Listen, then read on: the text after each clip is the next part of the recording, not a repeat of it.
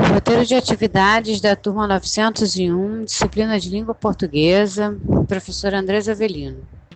O roteiro de atividades inicia com um fragmento textual do autor Machado de Assis. A questão número 1, um, ela aborda o conteúdo de orações coordenadas. A questão 2 também aborda esse conteúdo, faz parte do capítulo 1. Um. A questão 3 também vai abordar conteúdo de orações coordenadas do capítulo 1. Um.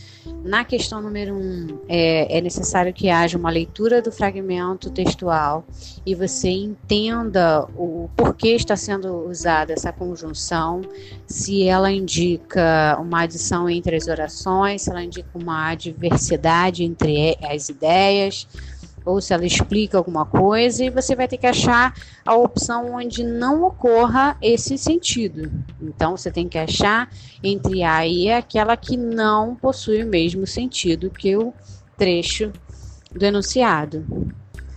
Na questão 2, é também uma leitura onde você precisa entender o porquê a conjunção logo foi utilizada nesse período e classificar. Se você compreender que logo é, promove uma ideia de conclusão ou de explicação, você vai marcar o X na classificação que você acha ideal. A questão 3 é, ocorre aí um período composto com três orações e você precisa utilizar entre elas conjunções, mas não de forma aleatória. Você precisa entender o que essas orações têm uma em relação à outra e a, a utilizar a conjunção que melhor se aplica, ou seja, se entre a oração 1 e a oração 2 ocorre uma soma de informações, procure uma conjunção aditiva e assim por diante. A questão 4 até a questão 10 vamos abordar o capítulo 2, que é a oração subordinada substantiva. Na questão 4, uh, a, é, vamos achar a opção onde ocorra ali um período composto por subordinação e a classificação dele seja de uma oração subordinada substantiva objetiva direto. Para fazer essa classificação, é importante você lembrar o que estudamos em aula, Cada tipo de oração subordinada substantiva possui uma estrutura específica dentro da sua oração principal. Então, o primeiro passo é separa a oração principal da, da oração subordinada. Olhe apenas para a oração principal e identifique o que há nela. Se ocorre ali uma estrutura que define como sendo oração subordinada subjetiva, beleza. Lembrando que estamos procurando na questão A uma, oração onde ocorra ali dentro da oração principal uma oração subordinada substantiva objetiva direta, ou seja, eu preciso de um sujeito de um verbo transitivo direto. Ok? Na questão 5, há uma pequena observação a ser feita. O enunciado é, está sublinhado erradamente.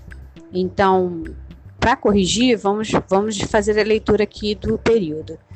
Os homens sempre se esquecem de que somos todos mortais. O correto é que esteja sublinhado a partir de, de que somos todos mortais. Então, a oração principal dentro do enunciado da 5 vai até a palavra sem, até a palavra esquecem. Essa daí é a oração principal. Ok? A oração subordinada começa a partir da preposição de.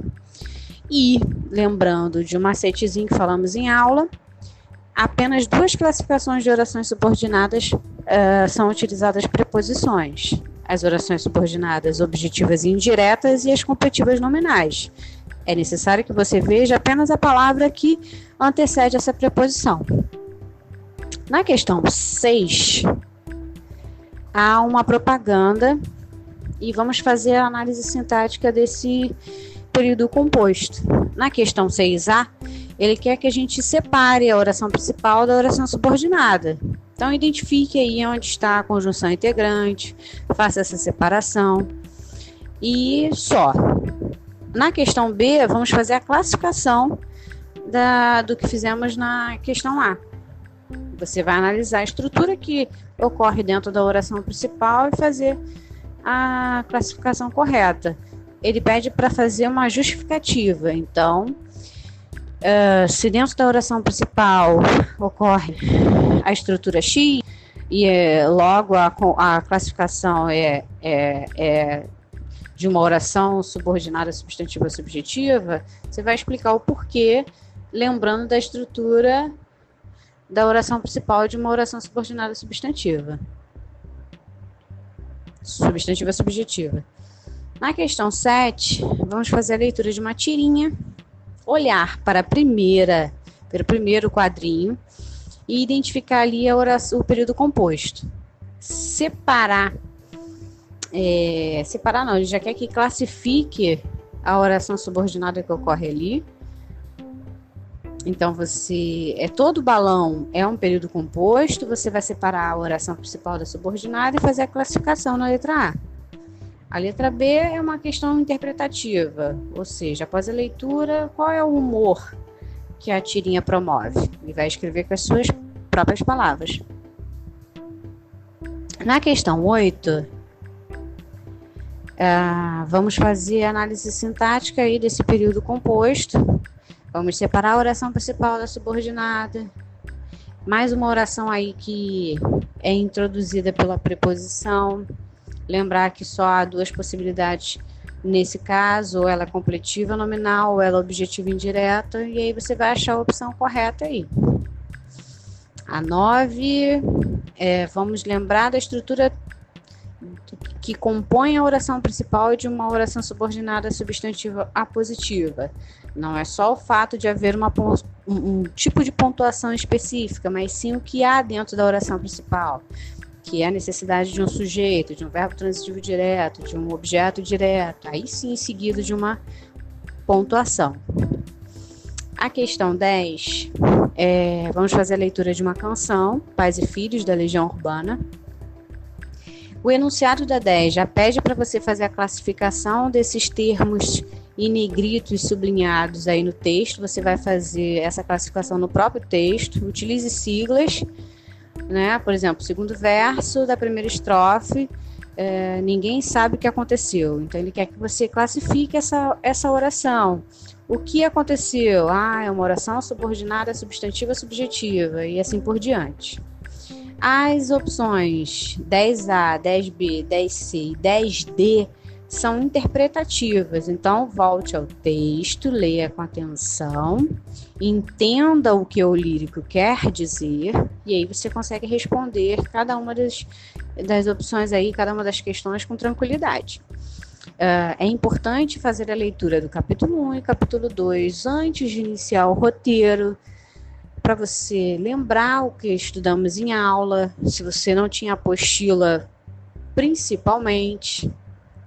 Uh, se continua não tendo, é importante você buscar recursos para que você entenda ou relembre o que foi falado em aula, porque é um conteúdo também que vai cair no simulado, uh, assim que for possível a execução do mesmo, é claro. E aí eu desejo a todos um, um bom momento de estudo. É, Dediquem-se nesse período de recesso, estudem mais, aproveitem o, o tempo que vocês têm e por hora é só. Nos vemos em breve. Um abraço a todos.